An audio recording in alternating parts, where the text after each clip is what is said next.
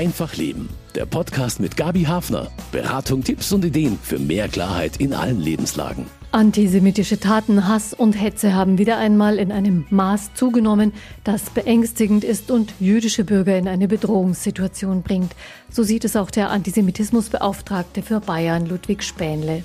Der Antisemitismus ist leider schon vor den Ereignissen, die jetzt zu diesem erneuten Höhepunkt geführt haben, in der Öffentlichkeit wieder sehr präsent in neuer Frechheit. Die Politik ist wirklich zum Handeln aufgefordert. Die Zeit der Sonntagsreden ist vorbei. Konsequentes Vorgehen in der Strafverfolgung wird nun angekündigt und mehr Bildung in diesen Fragen gefordert. Ich bin Gabi Hafner und frage einen Experten vom NS-Dokumentationszentrum München, was sollte noch getan werden?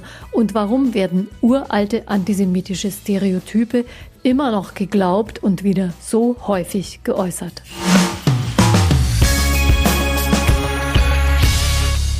2351 antisemitische Straftaten wurden im letzten Jahr gelistet. Das ist die höchste Zahl seit Beginn der Erfassung im Jahr 2001. Und für dieses Jahr werden die Zahlen kaum niedriger liegen. Warum findet Antisemitismus immer wieder aufs neue Aufnahme in den Köpfen, allem Wissen über die Grausamkeit des Holocaust zum Trotz? Diesen Fragen stellt sich Dr. Thomas Rink. Er arbeitet für das NS-Dokumentationszentrum in München. Das ist dieser würfelförmige weiße Bau an der Brienner Straße, eröffnet vor ziemlich genau sechs Jahren. Dort stand früher das sogenannte Braune Haus, die Parteizentrale der NSDAP. Und klar, dass das neue Haus dort in der Pflicht steht, aufzuklären und gegenzuhalten, auch gegen Antisemitismus. Das tun Sie schon lange, Herr Rink. Herzlich willkommen zur Sendung. Vielen Dank. Ich bin Historiker, habe an der Universität Potsdam meine Dissertation abgeschlossen im Bereich jüdische Studien, habe mich lange mit der deutsch-jüdischen Geschichte beschäftigt und eben auch schwerpunktmäßig mit dem Thema Antisemitismus. Wie sieht das kurz beschrieben in Ihrer Arbeit aus? Ja, ich bin in der Vermittlungsabteilung angestellt als wissenschaftlicher Mitarbeiter und entwickle dort äh, Programme in Form von Seminaren, Fortbildungen oder Rundgängen durch unsere Dauerausstellung. Und in diesem Zusammenhang spielt natürlich der Antisemitismus äh, eine ganz wesentliche Rolle, eben als zentrales Element der nationalsozialistischen Ideologie.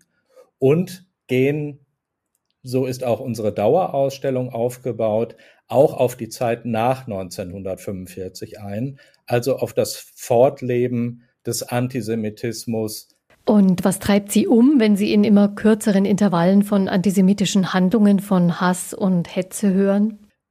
Dass es erschreckend ist, wie schnell, wie einfach antisemitische Stereotype immer wieder zu mobilisieren sind und wie auch breite Bevölkerungsschichten empfänglich sind für solche Stereotype und antisemitische Vorurteile. Also es ist ja kein Problem äh, von gesellschaftlichen Randgruppen, sondern ein gesamtgesellschaftliches Phänomen und damit auch ein gesamtgesellschaftliches Problem, was man nicht auf einzelne Gruppen abwälzen kann oder reduzieren kann. Welche neue Lage ist denn entstanden in den letzten Monaten? Es hat sich insofern etwas verändert, als dass jetzt einfach auch neue Elemente hinzukommen, beziehungsweise antisemitische Ressentiments, Beispielsweise, das ist jetzt in den letzten Monaten nach der erneuten Verschärfung des Nahostkonflikts ja auch wieder verstärkt in Erscheinung getreten, äh, sich antisemitische Ressentiments als sogenannte Israel-Kritik artikulieren. Oder aber ein anderes Beispiel infolge der Corona-Krise, das Wiederaufleben von Verschwörungstheorien, in dem Jüdinnen und Juden für die Verbreitung des Virus verantwortlich gemacht werden und um angeblich daraus Kapital zu schlagen. Also man greift auf alte Verschwörungstheorien zurück, aber passt sie eben aktuellen gesellschaftlichen Entwicklungen an. Und das ist ein Phänomen, das kann man in den letzten Monaten, aber um etwas weiter zurückzugehen, auch vorher schon beobachten, nämlich ein weiteres Beispiel, die Finanzkrise 2008, 2009, in, in deren Zusammenhang ja auch antisemitische Verschwörungstheorien eine neue Blüte erlebt haben. Also in gesellschaftlichen Krisensituationen oder verschärfenden politischen Situationen werden Verschwörungstheorien wieder hoffähig und gewinnen neue Anhänger. Diese Verschwörungserzählungen, die sind ja eigentlich relativ schlicht. Zum Beispiel, dass die Juden nach der Weltherrschaft streben, dass so viele Juden in der Finanzwirtschaft erfolgreich sind, was ihnen sozusagen auch die finanziellen Mittel dazu verleiht. Das klingt doch eigentlich für den gesunden Menschenverstand sehr abstrus und irgendwie auch leicht durchschaubar. Sind diese Stereotype trotzdem gefährlich? Es ist insofern gefährlich, als dass natürlich durch solche Verschwörungstheorien äh, Vereinfachungen vorgenommen werden. Also es werden komplexe gesellschaftliche Verhältnisse, komplexe gesellschaftliche Probleme durch solche Verschwörungstheorien vereinfacht, indem man eine Gruppe als Schuldige benennt und sagt, wenn es diese Gruppe nicht mehr gibt, sind die Probleme beseitigt. Und das ist natürlich für die Gruppe, die diese Verschwörungstheorien in die Welt setzt, zum einen ein identitätsstiftendes Moment und zum anderen eben auch wieder eine Abgrenzung, wie eben solche Ideologien funktionieren. Es wird ein Wir konstruiert und auf der anderen Seite die anderen. Und die anderen sind die Schuldigen für alle Probleme. Und da äh, greifen diese Verschwörungstheorien, Sie haben das ja auch schon gesagt, auf historische Vorbilder zurück. Die, das klassische Beispiel, die Protokolle der Weisen von Zion, also das angebliche Streben der Juden nach der Weltherrschaft, wird immer wieder in Variationen aufgegriffen. Also es wäre dann zu einfach zu denken, das sind so schlichte Vorstellungen, früher oder später merkt jeder, dass es Quatsch ist. Das wäre zu einfach, sich darauf zu verlassen, dass sich das selber entlarvt. Äh, darauf kann man sich nicht verlassen und die Erfahrung zeigt eben auch, dass eben solche Verschwörungstheorien rationalen Erklärungen nicht zugänglich sind. Es sind irrationale Wahrnehmungen von angeb angebliche Wahrnehmungen von Menschen oder vom Verhalten, die eigentlich ähm, rationalen Zugängen nicht mehr zugänglich sind. Also mit Argumenten äh, kommt man gegen diese Verschwörungstheorien nicht an. Es wird etwas in die Welt gesetzt, äh, was ein einfaches Erklärungsmodell ist und das wird von vielen übernommen und leider, muss man sagen, ja auch geglaubt und weiter verbreitet. Ja, so wie Sie es bereits herausgestellt haben. In Krisenzeiten verfangen diese Theorien besonders, denn in Krisenzeiten werden Ängste wach in größerem Maß und Ängste sind eben etwas Irrationales, dem kann man nicht mit Argumenten oder rationalen Maßnahmen so leicht beikommen, haben wir auch erlebt in der Corona-Zeit. Kann man sagen, dass es bestimmte Gruppen gibt, bei denen diese Verschwörungsmythen besonders verfangen, weil die vielleicht etwas anbieten, was für diese Menschen besonders attraktiv ist? Also ich glaube, auch das wäre wieder zu kurz gegriffen. Ich hatte es ja schon gesagt, Antisemitismus als gesamtgesellschaftliches Problem und auch als ein Problem oder eine Ideologie, die in eigentlich allen Bevölkerungsgruppen Anhänger findet. Also es auf äh, einzelne Gruppen zu reduzieren, würde da sicher zu kurz greifen. Also es gibt Antisemiten im Bildungsbürgertum genauso wie äh, in anderen gesellschaftlichen Schichten. Und diese Reduzierung auf einzelne Gruppen, darauf werden wir ja sicher auch noch zu sprechen kommen, der jetzt äh, politisch ja immer wieder ins Spiel gebrachte, im, angeblich importierte Antisemitismus, das ähm, schiebt das Problem dann wieder äh, auf einzelne Gruppen und schafft wieder neue äh, Spannungsverhältnisse, nämlich indem wieder eine Gruppe als die anderen, als diejenigen, die für den Antisemitismus verantwortlich sind, stigmatisiert werden. Also da entstehen wieder ganz neue Konflikte. Also kurz gesagt, man kann eine Ideologie oder eine Einstellung, die auf starker Vereinfachung beruht, nicht wiederum mit Vereinfachung bekämpfen und zu fassen bekommen. Was braucht es denn dann? Darüber werden wir uns noch unterhalten und jetzt werfen wir in aller Kürze einen Blick auf die Geschichte des Antisemitismus.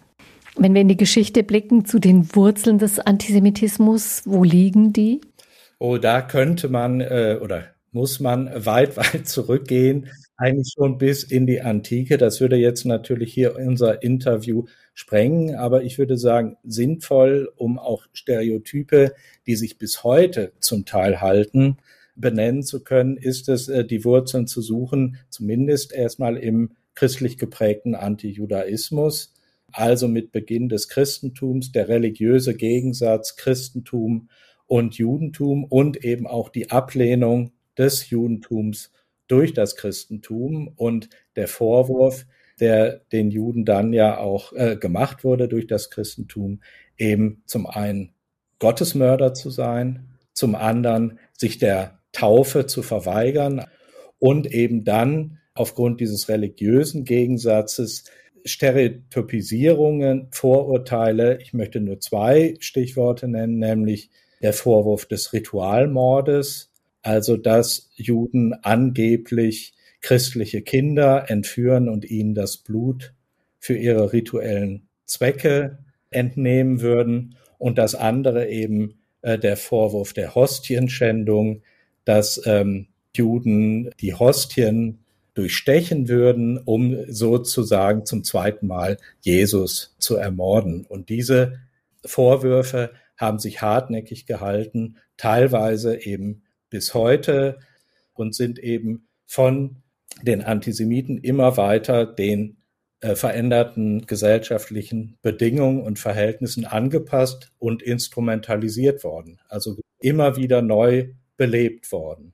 Und es gibt ja in beinahe jeder deutschen Stadt im Mittelalter konkrete Ereignisse, wo es eben zu Pogromen kam, wo diese Verschwörungstheorien zugrunde lagen, also ganz konkret auch in München. Ja, und wo Sie es gerade sagen, Mittelalter in jeder Stadt. Man muss sich ja nur einzelne Kirchen anschauen. Die sogenannte Judensau, die an manchen Kirchen immer noch als Relief zu sehen ist, auch ein antisemitisches Bild. Und es ist vielen gar nicht bewusst. Es hat ja dann auch sehr lang gedauert, bis Juden gleiche Bürgerrechte und Rechtssicherheit zuerkannt bekommen konnten die jüdischen Bürger würden wirtschaftlich und kulturell dann eine sehr wichtige Gruppe in der Gesellschaft. Aber was geschah mit den alten Vorurteilen und Klischeevorstellungen? Diese alten Vorurteile, Klischeevorstellungen, die wurden ähm, übertragen und sie wurden ergänzt durch neue Vorstellungen. Also gerade mit der ähm, Gleichstellung der jüdischen Menschen in Deutschland 1871 im Kaiserreich richtete sich der Antisemitismus dann gegen die gleichgestellten Menschen. Davor waren Jüdinnen und Juden standen unter Sonderrecht, hatten Sonderrechte, nicht die gleichen Rechte. Jetzt richtet sich der Antisemitismus gegen die gleichgestellten Jüdinnen und Juden, greift aber eben auch wieder auf traditionelle Stereotype zurück, die sich im Mittelalter entwickelt haben, beispielsweise das zieht sich ja bis heute durch, die Verbindung von Judentum und Geld, dass angeblich alle Juden reich seien und auf Kosten der Mehrheitsbevölkerung ihre Geschäfte machen würden. Das wird eben übertragen. Stichwort Börsenjuden, ein Beispiel. Also die Juden waren jahrhundertelang diskriminiert und dann zwar rechtlich gleichgestellt, aber letztlich immer noch verteufelt. Und an diesen alten Judenhass knüpfte die NS-Ideologie an. Wie haben die Nationalsozialisten den Judenhass in ihre Ideologie eingebunden? Also der Antisemitismus war ein ganz wesentliches Element der NS-Ideologie. Schon im Parteiprogramm von 1920 war zu lesen, dass Juden keine deutschen Staatsbürger sein könnten. Und die Nationalsozialisten haben den Antisemitismus radikalisiert, indem sie eben den sogenannten Rassenantisemitismus in den Mittelpunkt gestellt haben. Also behauptet haben, das Judentum sei eine Rasse, die schädlich für das deutsche Volk, für die deutsche Volksgemeinschaft sei und deswegen eben aufgrund ihrer angeblichen Blutzugehörigkeit keine Deutschen sein könnten. Und diese Schädlichkeit eben die sogenannte Schädlichkeit, behauptete Schädlichkeit des Blutes mit ähm, negativen Charaktereigenschaften verknüpft haben. Also eine Unabänderlichkeit quasi dieses Wir und der anderen. Also eine ganz klare, eine ganz äh, radikale Ausgrenzung. Das wäre jetzt eine totale Überforderung, über den Weg zu, von dieser ideologischen Ausgrenzung der Juden bis hin zum Holocaust nachzuzeichnen. Aber es ist klar, dieser Judenhass war am Anfang und am Ende stand der Holocaust. Ist das den Menschen eigentlich noch angemessen bewusst, diese Zusammenhänge und was am Ende stand? Wie, wie erleben Sie das in Ihrer Arbeit? Ja, also was ich in meiner Arbeit erlebe, und das ist sowohl für jüngere Besucherinnen und Besucher, die zum Teil mit Schulklassen kommen, aber auch mit bei älteren Besucherinnen und Besuchern zu sehen, dass sich antisemitische Stereotype bis heute gehalten haben. Also häufig führe ich in meinen Rundgängen oder Seminaren Diskussionen, wo dann gesagt wird von den Teilnehmenden, ja, die Juden waren doch alle reich. Also dieses alte äh, antisemitische, judenfeindliche Stereotyp, wo, wo wir dann oder ich dann natürlich auch versuche, dem entgegenzuhalten, dass es unter den Juden in Deutschland sowohl Reiche als auch Arme gegeben hat. Es hat viele Handwerker gegeben, also nicht nur die Reichen. Aber dieses Klischee hat sich bis heute gehalten. Oder ein anderes Beispiel aus der praktischen Arbeit, wie man denn erkennen konnte, wer jüdisch war und wer nicht. Da kommt häufig ein, eine Einschätzung, die dann sagt, ja, die Juden haben ja alle dunkle Haare gehabt und man konnte sie eben an ihrem Gesicht erkennen. Also auch diese rassistischen Stereotype haben sich zum Teil bis heute gehalten. Man muss einfach äh, dagegen halten und eben dann auch sehr stark differenzieren. Das äh, Lernen sind wir ja auch gerade dabei zu erkennen und zu lernen, dass eben auch rassistische Vorurteile durchaus präsent sind in unserer Gesellschaft und dass es da zum Teil auch Überschneidungen gibt, Antisemitismus, Rassismus das Wissen ist wahrscheinlich auch einfach zu gering und die, die Wahrnehmung jüdischen Lebens. Man hat wahrscheinlich jahrhundertelang immer nur das gesehen, was man sehen wollte und man hat sich letztlich auch nicht interessiert.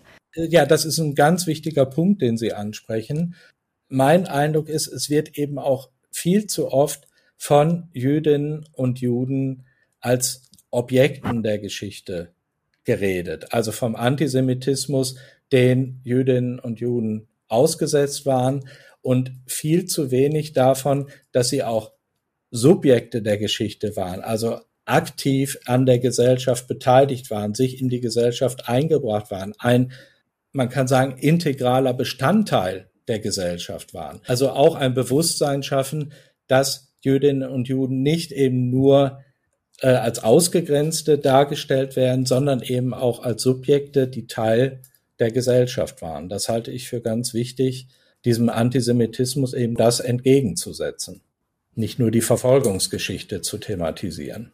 Ein, eine schwierige Gratwanderung, denn man muss natürlich auch sagen, dass sie Opfer waren, aber man, man darf sie nicht nur in dieser Opferrolle betrachten, sozusagen. Nach dem Holocaust wurde Antisemitismus in Deutschland tabuisiert. Das zählt gewissermaßen zu den Grundprinzipien der Bundesrepublik. Antisemitismus ist gesellschaftlich nicht akzeptiert, aber Tabus reizen ja auch immer dazu, sie zu brechen. Kann das eine Ursache sein dafür, dass antisemitische Äußerungen für bestimmte Menschen attraktiv sind? Ja, äh, es ist richtig, Antisemitismus war ein Tabu in der Gesellschaft, aber das heißt ja im Umkehrschluss nicht, dass der Antisemitismus aus der Gesellschaft verschwunden war. Also äh, Antisemitismus hat es nach 1945 weitergegeben und in Wellen ist er auch immer wieder aufgelebt, was wir heute ja auch erleben. Also äh, auch hier wieder ein Beispiel mit ähm, dem Erstarken der NPD in den 1960er Jahren konnte man eben auch äh, ein Ansteigen antisemitischer Straftaten, Friedhofsschändungen, Synagogenschändungen verzeichnen. Also diese Konjunktur des Antisemitismus, die hat es immer auch äh, seit 1945 gegeben. Äh, dass dieses Tabu jetzt zunehmend gebrochen wird und damit offensiver umgegangen wird, sieht man eben zum Beispiel auch daran, dass ähm, beispielsweise im Internet äh, ganz häufig gar nicht mehr anonym kommuniziert wird, sondern dass die Menschen mittlerweile bereitwillig ihren Namen nennen, wenn sie sich antisemitisch äußern. Also die Hemmschwelle, sich zu äußern, wird immer niedriger, ist mein Eindruck. Und das sieht man ja auch, wenn man sich anguckt, jetzt der Versuch in Ulm die Synagoge in Brand zu setzen, 2019 der Anschlag auf die Synagoge in Halle, wo der ähm, Attentäter seine Tat auch noch im Internet vorher angekündigt hat. Also dieses in die Öffentlichkeit gehen, das wird immer äh, verbreiteter und fast schon selbstverständlicher. Woran liegt das? Das ist eine, äh, eine gute Frage. Also da sind wir wieder bei den, bei den Erklärungsmustern, äh, Feindbilder, Feindbilder leben auf.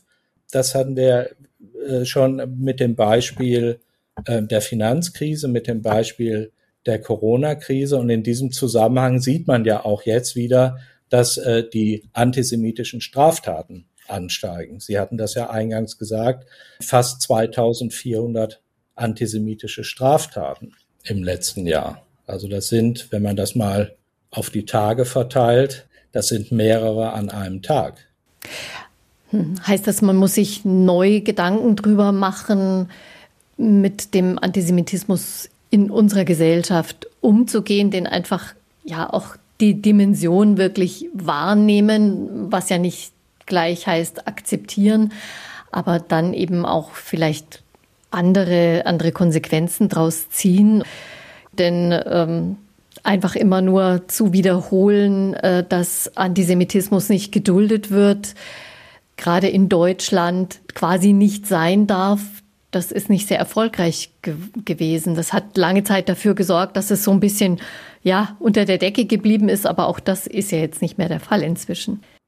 Das ist nicht mehr der Fall und ich glaube auch, ähm, wenn wir Strategien nennen wollen gegen Antisemitismus, dass es da nicht äh, ein Patentrezept gibt oder dass man es nicht eindimensional sehen kann, sondern es muss eigentlich, es müssen eigentlich verschiedene Elemente zusammenkommen, die sich gegen den Antisemitismus stellen, die sich gegen den Antisemitismus richten. Also zunächst mal, glaube ich, ist es ganz wichtig, klare Grenzen zu ziehen. Also in einem demokratischen Rechtsstaat in dem eben Grund- und Menschenrechte gelten, kann natürlich eine Ideologie der Ungleichheit und der Ungleichwertigkeit von Menschen keinen Platz eingeräumt werden. Also man muss klare Grenzen ziehen und eben auch die gesetzlichen Möglichkeiten, die juristischen Möglichkeiten, die man hat, konsequent umsetzen. Also das wäre schon mal das eine. Das andere natürlich im Bereich der politischen Bildung, der Aufklärung, deutlich zu machen, wo der Antisemitismus seine Wurzeln hat, was sind die aktuellen Erscheinungsformen von Antisemitismus, was, was sind antisemitische Stereotype. Also erstmal zu vermitteln, wie erkenne ich antisemitische Stereotype, um dann dagegen vorgehen zu können. Und vielleicht eben auch noch etwas der Dialog zwischen den unterschiedlichen Gruppen. Also dass es zu einem Dialog kommt, zu einem Austausch und ein, zu einem gegenseitigen Verständnis. Also ich glaube, man muss da wirklich mehrdimensional denken und kann sich eben nicht nur auf einen Bereich zurückziehen. Und dazu bedarf es eben auch gesamtgesellschaftlicher Lösungen.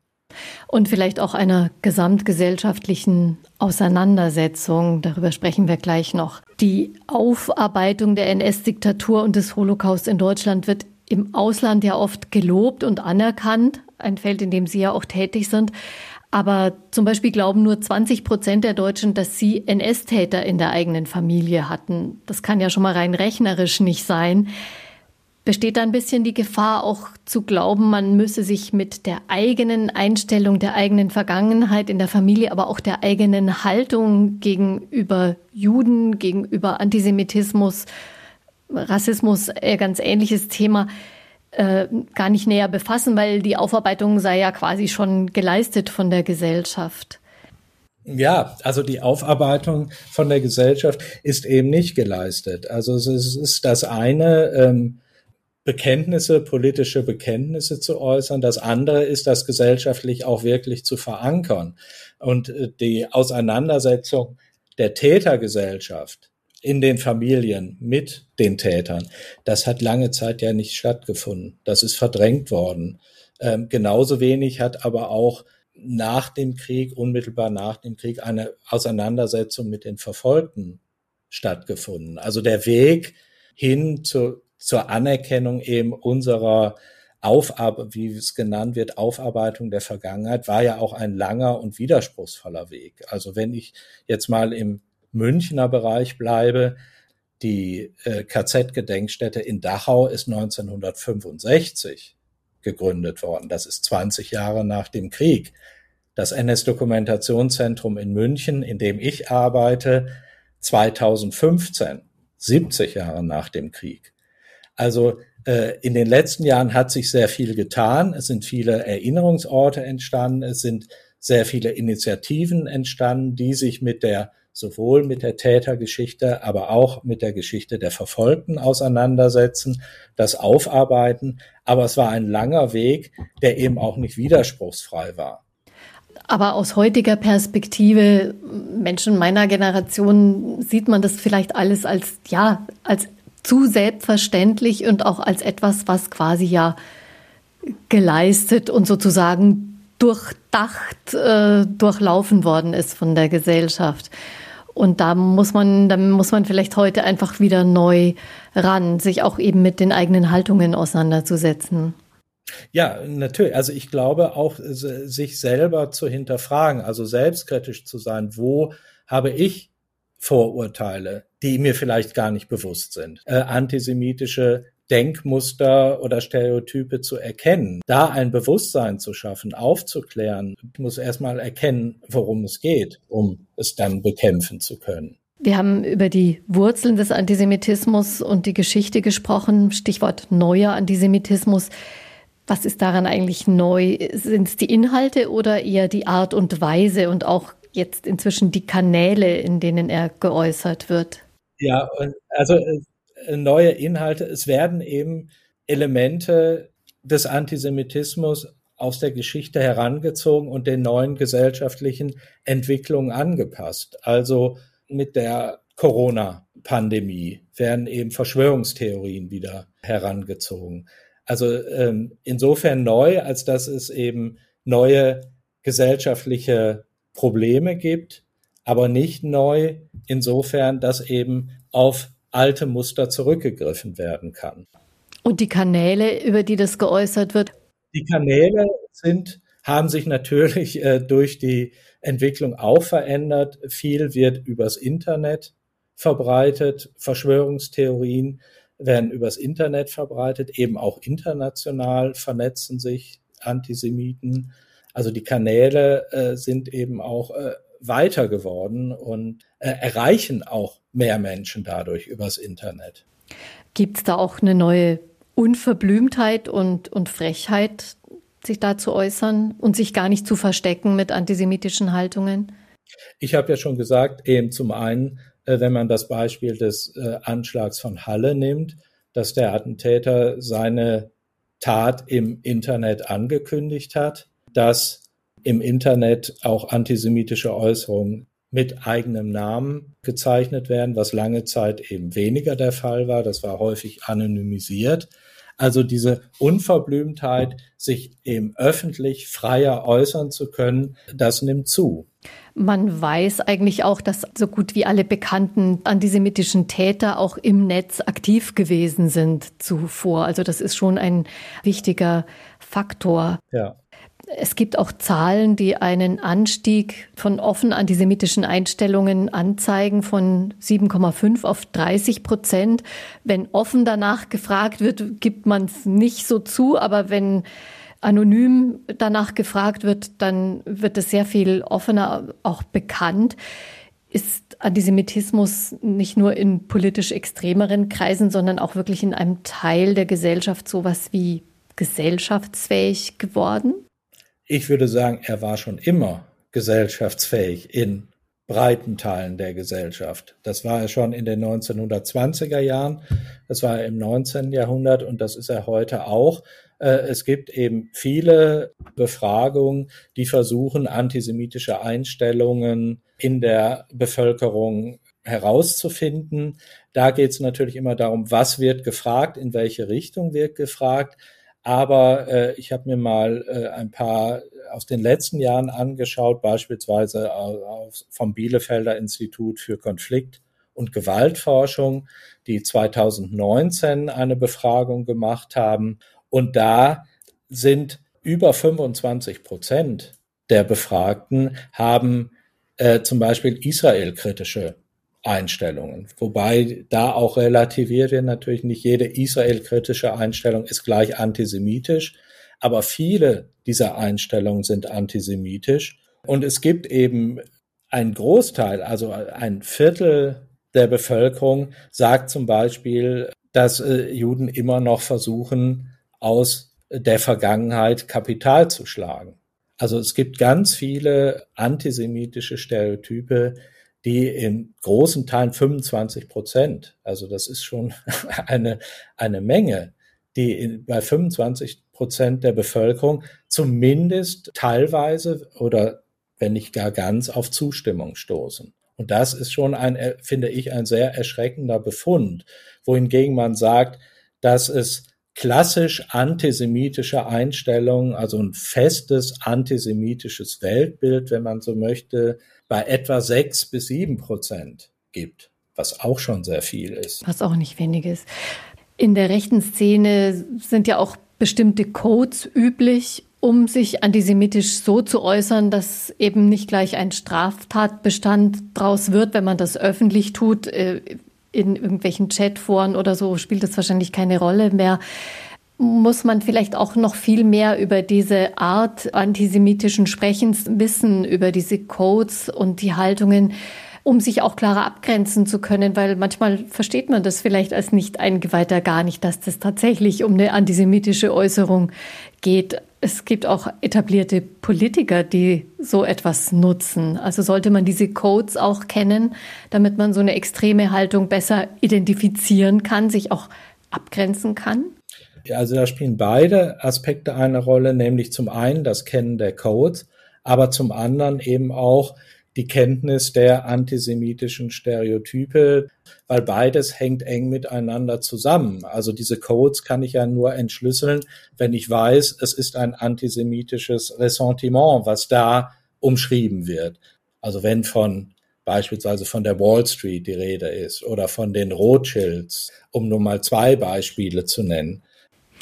Wenn solche antisemitischen Äußerungen von jemand Bekannterem, von einem Politiker gemacht werden, dann wird reflexhaft von einem Angriff auf unsere Demokratie gesprochen. Wir nehmen das meistens eher als so eine typische Politikerformel wahr. Sollten wir lernen, das anders zu hören, nicht, nicht als eine Formel, sondern tatsächlich auch als, als echte Warnung. Denn es ist ja schon ähm, solche Haltungen zu äußern und das Weltbild, das dahinter steckt, das steht wirklich in einem krassen Gegensatz zu, ja, zu den Grundlagen unserer Demokratie.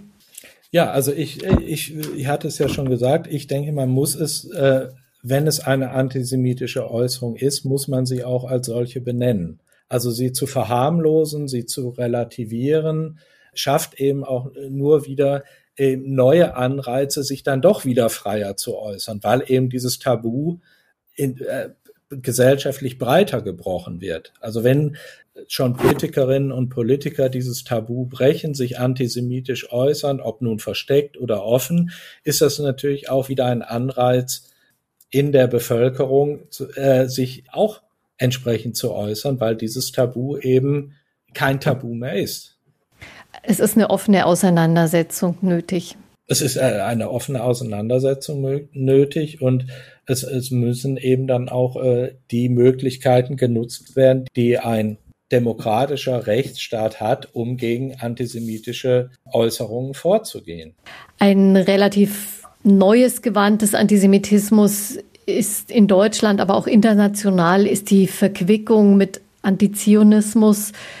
Darauf reagieren alle jüdischen Organisationen verständlicherweise sehr empfindlich. Man könnte ja spontan denken, warum können die das nicht besser trennen? Es ist doch ein Unterschied, ob ich den Staat Israel und seine Politik kritisiere oder ob ich Judenhass äußere. Ist das so schwer zu trennen? Oder soll das gar nicht getrennt sein? Äh, es soll getrennt sein, aber es ist natürlich auch äh, sehr schwer zu trennen in der Diskussion, was ist legitime Kritik an der Politik eines Staates und was ist ähm, eine Kritik, die ähm, antisemitische Ressentiments artikuliert und antisemitisch konnotiert ist. Und zu beobachten ist eben in den letzten Monaten verstärkt ja dieser Begriff der sogenannten Israel-Kritik, wo der Staat Israel als Gesamtstaat kritisiert wird für die Politik im Nahen Osten und als Verantwortlicher, als alleiniger Verantwortlicher für die Probleme im Nahen Osten hingestellt wird. Also ist Israel fast immer ein Symbol sozusagen.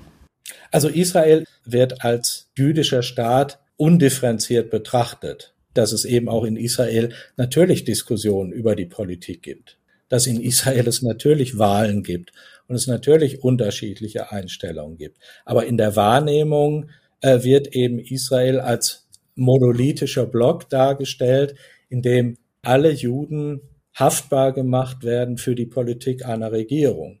Und nicht nur die Jüdinnen und Juden des Staates Israel, sondern die Jüdinnen und Juden auf der ganzen Welt. Also diese Vereinnahmung eben wieder, alle Juden sind gleich und das spielt da eine ganz äh, große Rolle. Und dass der Staat eben als solcher in Frage gestellt wird. Also das Existenzrecht wird dem Staat Israel abgesprochen. Das ist verständlicherweise ein Punkt, der Juden aufbringen muss in dieser Frage. Müsste man sich auch ein bisschen mehr bemühen, sich zu informieren, damit man eben nicht nicht unwissentlich Positionen vertritt, die quasi von, von rechts schon vereinnahmt sind in diesem Punkt, wenn es um Israel geht. Also wirklich sehr achtsam eigentlich sprechen. Ja, äh, unbedingt. Also ich meine, es ist äh, natürlich muss man sich informieren über die Wurzeln des Nahostkonflikts. Man muss sich informieren über die Politik der israelischen Regierung, aber genauso eben muss man sich angucken, wie ähm, agieren die Palästinenser, wie agiert die Hamas. Also man muss da differenzieren und diese Reduzierung, also dieses, wie ich sagte, diese sogenannte Israel-Kritik, diese Reduzierung darauf, dass die Probleme angeblich gelöst wären, wenn es den Staat Israel nicht mehr gäbe. Das ist natürlich wieder eine einfache Erklärung für auch hier wieder sehr komplexe politische Zusammenhänge im Nahen Osten darüber muss man sich natürlich im Vorfeld auch informieren. Sonst ähm, geht man den äh, diesen äh, Theorien, diesen Verschwörungstheorien äh, sehr schnell auf den Leim, weil es eben einfach ist, einen Schuldigen zu benennen. Einfachheit ist etwas, was wir uns wünschen, aber leider meistens nicht zu bekommen in diesen Zusammenhängen. Ja, diskutieren, informieren. Hören Sie ein Interview mit einer Frau, die Lehrerin war und Schuldirektorin unter anderem und sich jetzt engagiert gegen Antisemitismus. Grüß Gott, Frau Ley. Was treibt Sie da um in diesen Fragen, Frau Ley? Ja, also für mich ist es ganz wichtig, mich einfach gesellschaftlich zu engagieren. Und wir haben eben in den letzten Jahren festgestellt, dass antisemitische Tendenzen, ich engagiere mich ja auch im Wertebündnis Bayern und da haben wir dieses Projekt Antisemitismus Nein Danke, wo das GIM eben federführend die Projektleitung hat. Wir haben festgestellt, dass äh, Menschen nicht genügend informiert sind über diese äh, Aussagen, die momentan wieder gerade in den Chatgruppen bei den Influencern, bei den Rappern auftauchen, was es wirklich bedeutet, dass der Hintergrund fehlt, dass hier anti-judaistische Muster wieder aufgegriffen werden, um Juden für Dinge verantwortlich zu machen, die einfach der Wahrheit nicht entsprechen. Haben Sie vielleicht ein Beispiel?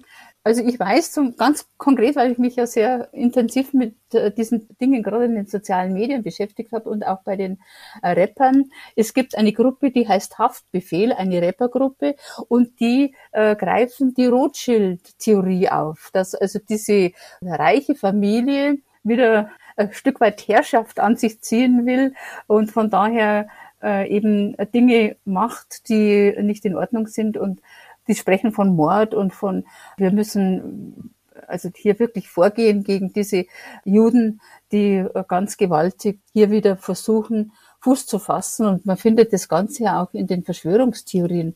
Diese QAnon-Bewegung, von der hatte ich vorher nie etwas gehört, äh, die diese Ritualmordlegenden wieder aufgreift. Sachen aus dem Mittelalter. Genau, wo man also die Juden dafür verantwortlich gemacht hat. Für mich war es erschütternd. Wir hatten ja eine Veranstaltung, wo es darum ging, äh, jüdisches Leben aufzugreifen. Und da hatten wir eine junge äh, Jüdin mit dabei von der Münchner israelitischen Kultusgemeinde, die einfach erzählt hat, was sie auch als äh, junges Mädchen in der Schule erlebt hat, dass sie einfach als Judensau bezeichnet wurde.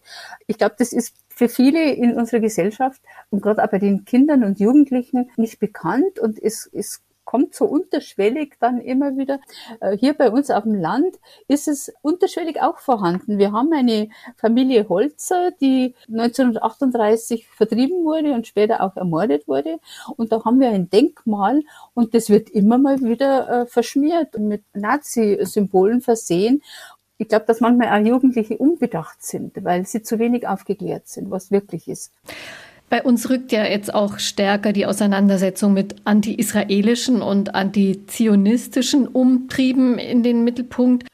Also ich denke gerade die junge Dame, die wir da hatten äh, von der israelitischen Kultusgemeinde, hat es ja auch angesprochen, dass sie oft gefragt wird, was sie denn zur Politik von Netanyahu sagt. Und dann sagt sie, ich möchte nicht über Netanyahu äh, äh diskutieren. Ich bin hier, wohne in München, lebe in München, bin Deutsche und möchte eigentlich lieber mit Angela Merkel diskutieren äh, über die Politik. Und ich glaube, das ist schon sehr gefährlich, was da auch in den letzten Wochen ja auch passiert ist. Und ich glaube, es ist einfach die Desinformation der Menschen, die, wo manche die halt ganz schnell mit aufspringen auf solche Kampagnen, aber sich nicht bewusst sind, was wirklich dahinter steckt. Und Aufklärung ist für mich das Aller, Allerwichtigste.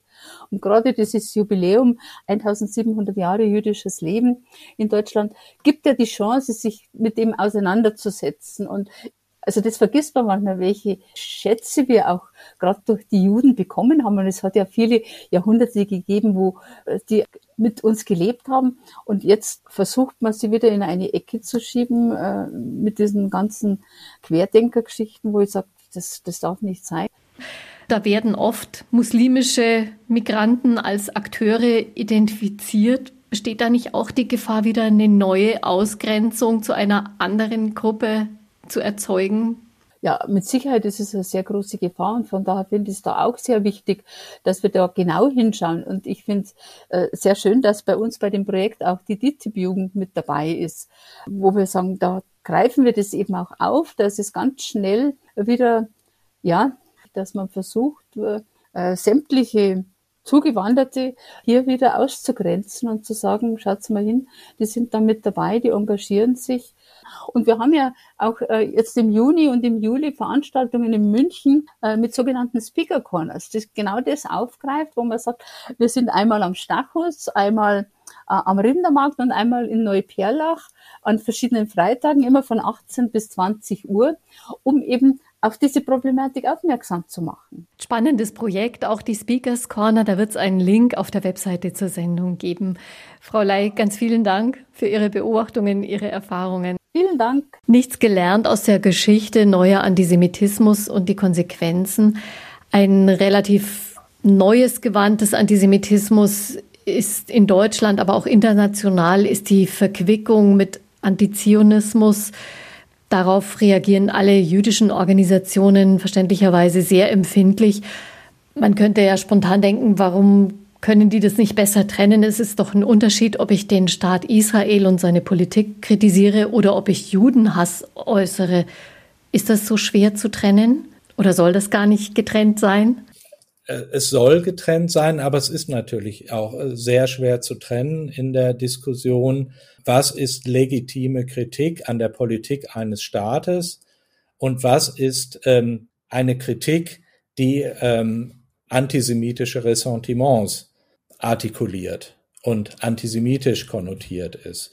Und zu beobachten ist eben in den letzten Monaten verstärkt ja dieser Begriff der sogenannten Israel-Kritik, wo der Staat Israel als Gesamtstaat kritisiert wird für die Politik im Nahen Osten und als Verantwortlicher, als alleiniger Verantwortlicher für die Probleme im Nahen Osten hingestellt wird.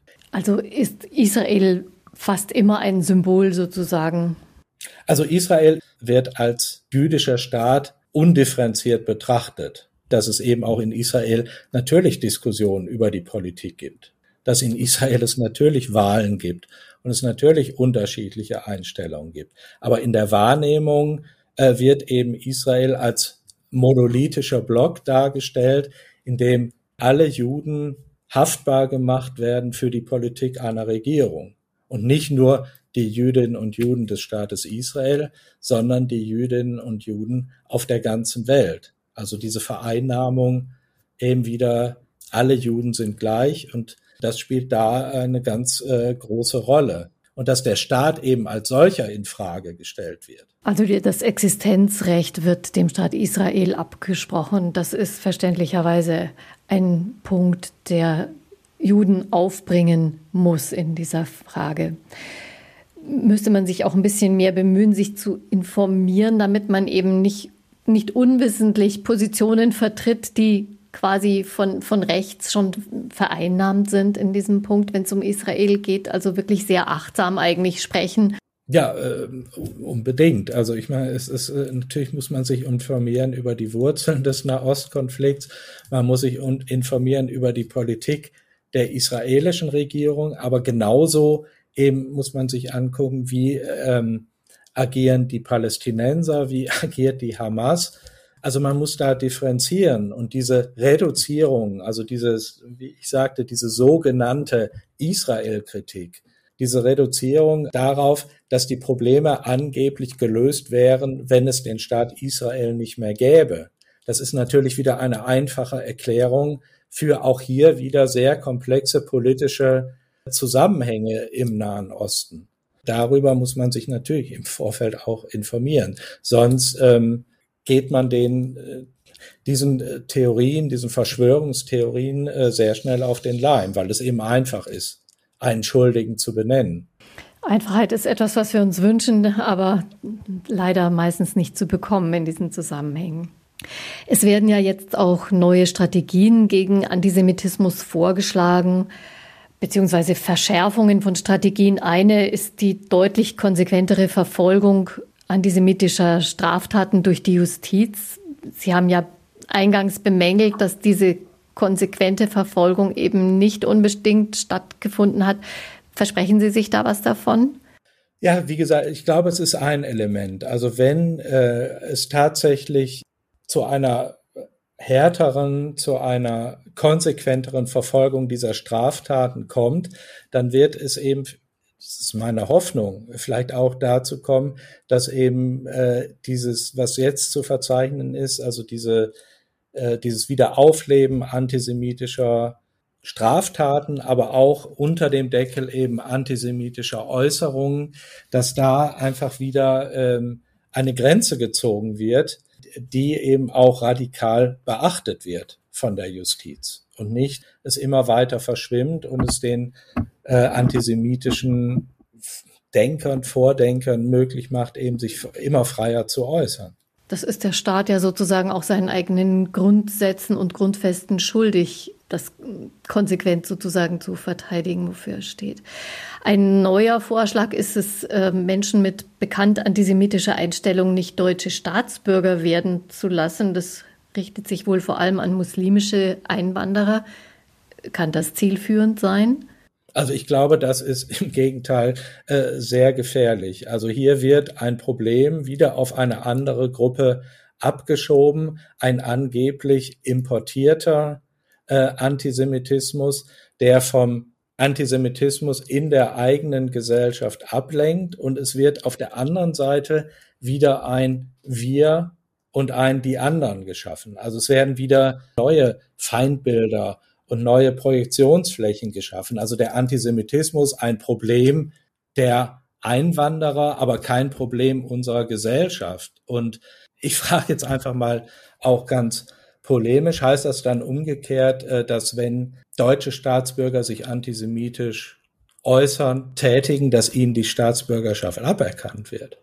Das ist natürlich jetzt eine sehr polemische Frage, aber einfach dieses Denken zu meinen, man könne Antisemitismus quasi wieder abschieben, indem man diese Menschen ausweist äh, und das Problem ist dann erledigt, greift viel, viel zu kurz und geht das Problem nicht an der Wurzel an, also nämlich den Antisemitismus in der Gesellschaft zu bekämpfen und nicht ihn wieder abzuschieben und damit zu meinen, man hat das Problem gelöst und man schafft, wie gesagt, dann auch in unserer Gesellschaft halt wieder neue Trennlinien, in dem eben eine bestimmte Gruppe, in dem Fall ähm, sind ja dann die Einwanderer, wie Sie sagten, vor allem dann wohl Muslime gemeint, wieder als eine, äh, als die Verursacher des Antisemitismus abgestellt. Und auch da muss man natürlich differenzieren. Nicht alle Muslime sind antisemitisch. Es ist eben, glaube ich, greift zu kurz so eine Forderung. Also man, man darf die Dinge nicht verharmlosen, auch nicht Antisemitismus von muslimischer Seite, aber man muss wirklich genau hingucken. Herr Rink, wir werden, so wie ich Sie verstehe, nicht drumherum kommen, wirklich zu akzeptieren, dass Antisemitismus in unserer Gesellschaft kein Randproblem oder kein Problem von Extremen ist und ja, in unserer Gesellschaft auch anders offener damit umgehen. Gibt es da Wege in die richtige Richtung? Ja, es gibt halt, ähm, das hatte ich ja auch schon gesagt, es gibt halt sehr viele ähm, Initiativen, die sich um einen Dialog zwischen diesen unterschiedlichen Gruppen bemühen, um sich gegenseitig kennenzulernen. Es gibt Bildungsprogramme, die sich mit antisemitischen Stereotypen, mit antisemitischen Argumentationsmustern und Gegenstrategien auseinandersetzen. Das machen wir zum Beispiel auch im NS-Dokumentationszentrum, zu fragen, wie, was können wir denn dagegen tun?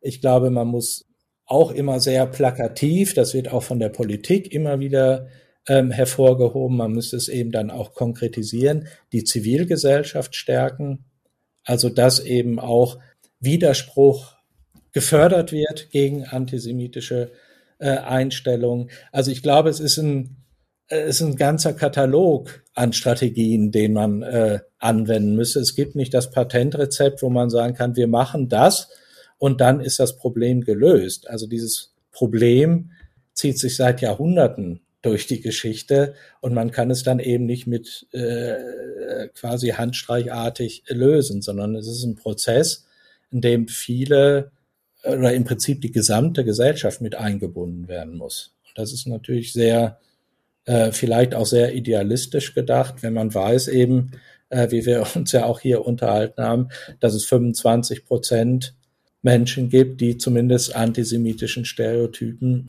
offen gegenüberstehen, wenn sie sie nicht sogar ganz befürworten. Das sind viele Menschen in Deutschland, die solche Einstellungen in sich tragen und auch äußern. Das heißt, es ist auch ganz viel Gelegenheit zu Diskussionen. Denn wahrscheinlich kennt dann eigentlich jeder oder trifft jeder mal oder öfter auf, auf solche Einstellungen. Also viel Gelegenheit auch darüber eigentlich zu diskutieren und sich auseinanderzusetzen. Ich danke Ihnen ganz herzlich für Ihre Erfahrungen. Ganz herzlichen Dank, Herr Dr. Rink. Sehr gerne. Herzlichen Dank. Das Thema bleibt garantiert in der Diskussion und dazu sicher auch anregend viele Veranstaltungen, die gerade stattfinden im Rahmen des Jubiläums 1700 Jahre jüdisches Leben in Deutschland. Und das NS-Dokumentationszentrum ist geöffnet Dienstag bis Sonntags. Danke für Ihr Interesse. Bis bald. Einfach Leben ein Podcast vom katholischen Medienhaus St. Michaelsbund, produziert vom Münchner Kirchenradio.